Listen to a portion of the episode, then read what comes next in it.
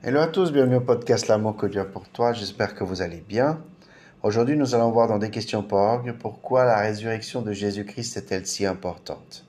Mais avant, j'aimerais faire une courte prière afin de pouvoir euh, que nous puissions mieux comprendre ce sujet-là et que le Seigneur, à travers sa, sa sagesse, sa compréhension, nous puissions comprendre cette question. Seigneur Jésus, je te rends grâce, je te remercie, Seigneur. Merci pour ce podcast, pour toutes choses que tu fais. Seigneur, aide-nous à comprendre ce que c'est la résurrection de toi et pourquoi elle est si importante. Dans le nom de Jésus. Amen. La résurrection de Jésus est importante pour, plusieurs raisons. D'abord, elle témoigne de l'immensité de la puissance de Dieu. Croire en la résurrection, c'est croire en Dieu. Si Dieu existe et qu'il a créé l'univers et qu'il le domine, il a le pouvoir de ressusciter des morts. S'il n'a pas ce pouvoir, il n'est pas digne de notre foi et de notre adoration. Seul celui qui a créé la vie peut le ressusciter après la mort, inverser la mort hideuse, lui retirer son aiguillon et remporter la victoire sur le tombeau, comme il est écrit dans 1 Corinthiens chapitre 15 au verset 54 et verset 55.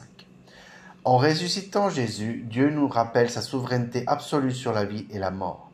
Ensuite, la résurrection de Jésus est un témoignage de la résurrection des hommes, qui est un principe fondamental de la foi chrétienne. Contrairement aux autres religions, écoutez bien, le christianisme seul a un fondateur qui transcende la mort et promet la même chose à ses disciples. Il n'y a pas de plusieurs chemins, de plusieurs vérités. Ah, ça c'est important. En tant que chrétien, euh, pardon, toutes les autres religions ont été fondées par des hommes et des prophètes qui sont morts et ont été mis au tombeau. En tant que chrétiens, nous sommes réconfortés par le fait que notre Dieu s'est fait homme, est mort pour nos péchés et ressuscité le troisième jour. Le tombeau n'a pas pu le retenir. Il vit et est désormais assis à la droite de Dieu le Père au ciel. En 1 Corinthiens 15, Paul explique en détail l'importance de la résurrection de Christ. Certains membres de l'église de Corinthe, Corinthe c'est une ville qui est en Grèce si jamais, ne croyaient pas en la résurrection des morts dans le temps de l'apôtre Paul, si bien que dans ce, chapitre, Paul il indique six conséquences désastreuses s'il n'y a pas de résurrection. écoutez bien, c'est très important. Hein. Première conséquence désastreuse, prêcher Christ n'aurait pas de sens. Ok? Verset 14. Deuxième conséquence, la foi en Christ serait inutile. Verset 14. Troisième conséquence désastreuse, tous les témoins et les prédicateurs de la résurrection seraient des menteurs. Verset 15. Quatrième conséquence désastreuse, personne ne serait racheté du péché. Verset 17. Ça, c'est grave. Hein. Vraiment, tous sont graves, mais cela, c'est encore plus grave. Euh, euh, cinquième point désastreux, euh, point, cinquième conséquence, pardon, désastreuse, tous les croyants décédés seraient perdus. Hmm. Verset 18. Et le 4 et 5 pour moi, c'est plus grave que ceux qui sont déjà graves. J'espère que vous me comprenez. Euh, et sixième conséquence désastreuse, les chrétiens seraient les plus à plaindre des hommes, verset 19. Mais Christ est bel et bien ressuscité, précédant ainsi ceux qui sont morts, comme inscrit dans le verset 20 de ce chapitre 15, et nous garantissent que nous ressusciterons également. La parole inspirée de Dieu garantit la résurrection du croyant, quand Christ reviendra chercher son corps, qui est l'Église, à l'enlèvement. Cet espoir et cette assurance nous poussent à entamer un grand chant de triomphe, ainsi que Paul l'écrit dans 1 de Corinthiens 15, 55, Mort, où est ton aiguillon? Enfer, où est ta victoire? En quoi ces versets de conclusion soulignent-ils l'importance de la résurrection? Paul répond sachant que votre travail n'est pas sans résultat dans le Seigneur. Verset 58. Et ça, c'est important en tant que chrétien, qu'on doit, en tant qu'enfant de Dieu, qu'on ne doit jamais oublier. 1 Corinthiens 15, verset 58. Sachant que votre travail n'est pas sans le résultat dans le Seigneur. Il nous rappelle que parce que nous savons que nous serons ressuscités pour une nouvelle vie, nous pouvons faire face à la persécution et au danger pour Christ, verset 29 à 31 de ce même chapitre 15, comme lui l'a fait. Nous pouvons suivre l'exemple de milliers de martyrs. Martyr, c'est quelqu'un qui est mort pour une cause, pour quelque chose. C'est ça le mot martyr. À travers des milliers de martyrs à travers l'histoire qui ont accepté quoi? De renoncer à leur vie terrestre pour la vie éternelle par la résurrection. En clair, ils n'ont pas renoncé Jésus.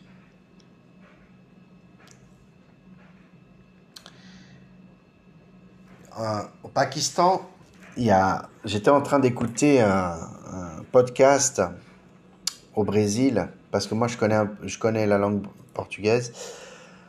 Euh, en fait, il y a un pasteur du Pakistan qui a dû quitter le Pakistan parce que c'était insoutenable le niveau de persécution envers les chrétiens.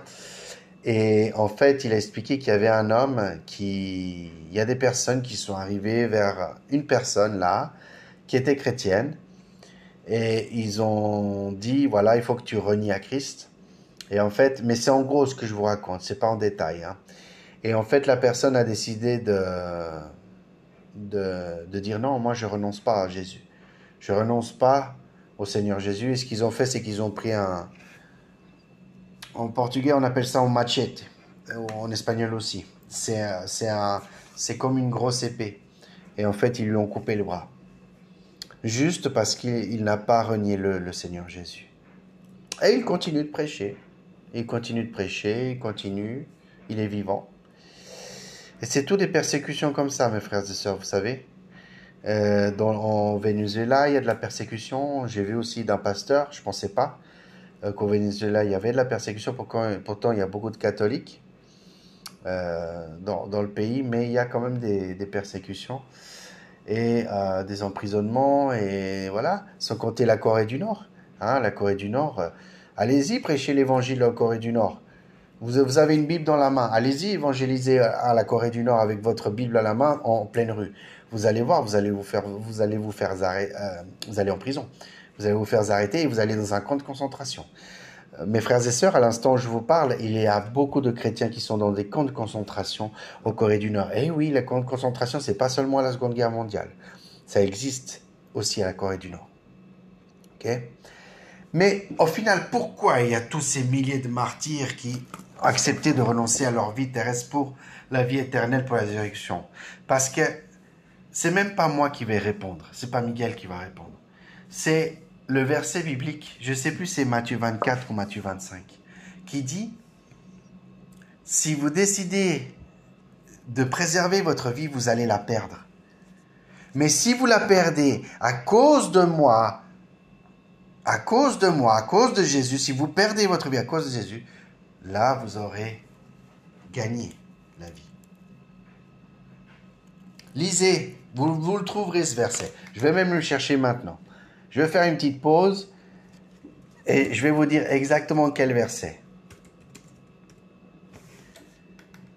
Celui qui perdra sa... Voilà, Matthieu, Marc, il y a, bon, il y a, Matthieu, il y a Marc, hein, il y a les évangiles. Euh, on va prendre Marc, d'accord? Euh, Parce qu'il y a Marc 8, 36, il y a Matthieu 10, 39, il y a Luc 17, 33, et il y a Jean 12, 25. Ok, c'est les, c'est les, les évangiles. Celui qui conservera sa vie la perdra, et celui qui perdra sa vie à cause de moi, il la retrouvera. Voilà. Donc on voit euh, Marc 8, car celui qui voudra sauver sa vie la perdra, mais celui qui perdra sa vie à cause de moi et de la bonne nouvelle, à cause de la bonne nouvelle, l'évangile, la sauvera. Rappelez-vous, mes frères et sœurs, aucun chrétien dans le monde n'est, euh, comment dire, n'est protégé de la persécution. Personne. Aucun chrétien n'est protégé de la persécution. Il y a plusieurs types de persécution. Il y a la persécution physique, il y a la persécution morale, il y a la persécution euh, de plein de manières de, ceux qui ne croient pas en Jésus et qui disent Ah, mais toi, tu es dans une secte. Mes frères et sœurs, juste pour vous rappeler quelque chose d'important, euh, mon frère, d'accord? Mon frère, j'ai essayé d'annoncer de, l'évangile à mon frère. J'ai expliqué tout ce que j'avais expliqué. Au final, il m'a dit ben, Tu es dans une secte. Je pense que je vous l'ai dit, mais voilà. Et vous savez, ça fait mal quand c'est un cercle intime, quand vous êtes dans un cercle intime et que vous voulez que votre famille soit sauvée, mais vous pouvez pas non plus les sauver, voilà, de force. Ça fait mal, ça fait mal, vous comprenez? Donc c'est une sorte de persécution euh, quand on vous dit ah mais tu es, tu es dans une secte, tu es, tu es comme si. Aussi j'ai un autre membre de famille qui dit ben, oh, ben chacun il croit ce qu'il veut quoi. C'est voilà. vous vous rendez compte, vous savez, c'est ça qui fait mal dans la vérité, parce que la vérité, il n'y en a qu'une seule. Elle fait mal, parce que vous savez que sans le Seigneur Jésus, il n'y a pas de salut. Comprenez? Et les gens, ils n'acceptent pas, ou les gens, ils croient comme ils veulent, comme cet autre membre de la famille intime que j'ai, et ils ne croient pas. J'ai deux membres de ma famille qui ne croient pas, qui ne vivent pas une vie pour le Seigneur. Donc, je sais un petit peu ce qui se passe, un petit peu ce que c'est de vivre au quotidien, de, de pouvoir vivre, de continuer et dire, mais voilà, j'ai tout fait, mais Seule la prière reste. Vous savez, quand vous voyez que vous arrivez au bout, vous arrivez contre un mur, il ne reste que la prière. Si c'est votre cas, que vous priez pour des gens et que vous voyez qu'il n'y a rien qui se passe, continuez à prier, persévérez. Seule la prière, il reste. Parce que moi, j'ai donné des Bibles à ces personnes-là, de ce membre intime. J'ai donné des Bibles même. j'ai donné des Bibles. J'ai pas seulement parlé de Jésus, j'ai même donné des Bibles. Voilà. La résurrection est la victoire triomphante et glorieuse de chaque croyant. Jésus-Christ est mort et a été enseveli et ressuscité le troisième jour, selon les Écritures. Enfin, il reviendra. Les morts en Christ ressusciteront en premier. Ceux qui sont restés en vie, à sa venue, seront transformés et recevront de nouveaux corps glorifiés. 1 Thessaloniciens chapitre 4 verset 13 à 18. Pourquoi la résurrection de Jésus-Christ est-elle si importante pour le salut? On est en la conclusion. Pourquoi la résurrection de Jésus est-elle si importante pour le salut? Elle montre que Dieu a accepté le sacrifice de Jésus à notre place. Elle prouve que Dieu a le pouvoir de nous ressusciter des morts. Elle garantit à ceux qui croient en Christ qu'ils ne resteront pas dans la mort, mais ressusciteront pour la vie éternelle. Alléluia, c'est notre espérance, mes frères et sœurs. C'est notre espérance. On ne restera pas dans la mort, mais nous ressusciterons avec le Seigneur pour l'éternité. C'est notre espoir. Amen. Le texte est terminé là. J'ai rajouté des choses en dehors du texte des questions, mais je pense, vous savez quoi? Je pense que c'est important tout ce que je vous ai dit. Parce que il est important. On doit toujours avoir en arrière-plan, mes frères et sœurs. Nous sommes des chrétiens, mais c'est une guerre spirituelle, vous comprenez ça? C'est une guerre spirituelle. C'est un peu la guerre comme Israël et la Palestine. C'est c'est pas une question seulement de territoire, mes frères et sœurs. C'est ce que disait le pasteur à l'église où je suis là, où je suis membre de, cette église-là qui s'appelle Provence 24. Cette église-là, le pasteur a dit par rapport à ce conflit israélo-palestinien que, que vraiment c'est pas c'est pas seulement une question de, de territoire, de, de, de géographique. C'est une guerre spirituelle. C'est une guerre spirituelle, mes frères et sœurs c'est une très grande guerre spirituelle. Vous savez pourquoi? Vous savez pourquoi C'est ce que mon pasteur a expliqué? C'est qu'en fait, Satan n'aime pas Israël, n'aime pas les chrétiens, n'aime pas les juifs. Satan ne nous aime pas, mes frères et sœurs. Qu'est-ce que vous voulez? Satan, il ne nous aime pas. Et il rôde autour pour savoir à qui dévorer. Parce qu'il ne nous aime pas, il a la haine contre nous. Parce qu'il sait que nous sommes sauvés, nous avons l'assurance du salut. Mais que lui n'est pas sauvé, mais nous, nous avons l'assurance que nous sommes sauvés. Nous, nous avons l'assurance que nous allons au ciel. Nous avons l'assurance que nous avons la vie éternelle, mes frères et sœurs. Tant qu'on vit dans la sainteté, tant qu'on vit dans une vie droite avec le Seigneur, tant qu'on vit en obéissance à sa parole et on met en pratique sa parole, et qu'on a l'espérance, on a l'espérance qu'il vient nous chercher et de vivre une vie en éternité avec le Seigneur Jésus. Satan n'aura pas ça, il a la haine contre nous pour ça. Et il va faire tout ce qu'il peut faire pour nous détourner du chemin de Dieu. Il va tout faire pour nous détourner des chemins. De pas lire la Bible. Pourquoi vous pensez, mes frères et sœurs, que quand vous lisez la Bible, vous commencez à bailler hmm? Pourquoi? Hmm? Ça m'arrive, hein? Ça m'arrivait même ce matin. J'ai commencé à faire mes études bibliques, je commence à bailler. Mes frères et sœurs, pourquoi? Parce que l'ennemi, il veut qu'un maximum, vous passez un maximum de temps en dehors de la Bible, en dehors des études, si vous faites des études bibliques, en dehors de vivre une vie tout court avec le Seigneur. Il veut vous détourner complètement. ah, mes frères et sœurs. Mes frères et sœurs. Mais vous savez qui a le dernier mot? C'est pas Satan, c'est Dieu. Dieu a le dernier mot. Alléluia. C'est lui qui a le dernier mot. Ah ouais. Eh, d'ailleurs, je vais vous faire un podcast. Euh, je, vais, je crois que vous avez fait déjà le podcast surprise. Hein, où justement l'ennemi, il cherche à cacher quand il, quand il était en tentation avec. Euh, quand le Seigneur Jésus, euh, justement, était durant les 40 jours qu'il a eu faim et qu'il a été, après son baptême, il a été ramené par l'Esprit au désert. Hein, et on voit que je vous avais raconté cet épisode précédent. Hein, lisez-le dans le podcast surprise. Hein. C'est que en fait l'ennemi il a juste cité ouais tes anges te garderont et tout, mais il n'a pas mentionné il a mentionné le verset 11 et 12 du des psaumes. Je me rappelle plus quel numéro de psaume c'était, mais il lisait ça et en fait dans le verset 13 c'est marqué. Et, Satan n'a pas cité ça hein, devant devant Jésus quand quand il le mettait à l'épreuve. Euh, il dit tu écraseras le serpent et le, lionceau. Parce que le serpent, c'était lui. hein, ça, il n'a pas mentionné Satan. Hein. Il a, tout de suite, il a, il a omis le verset 13, hein, direct.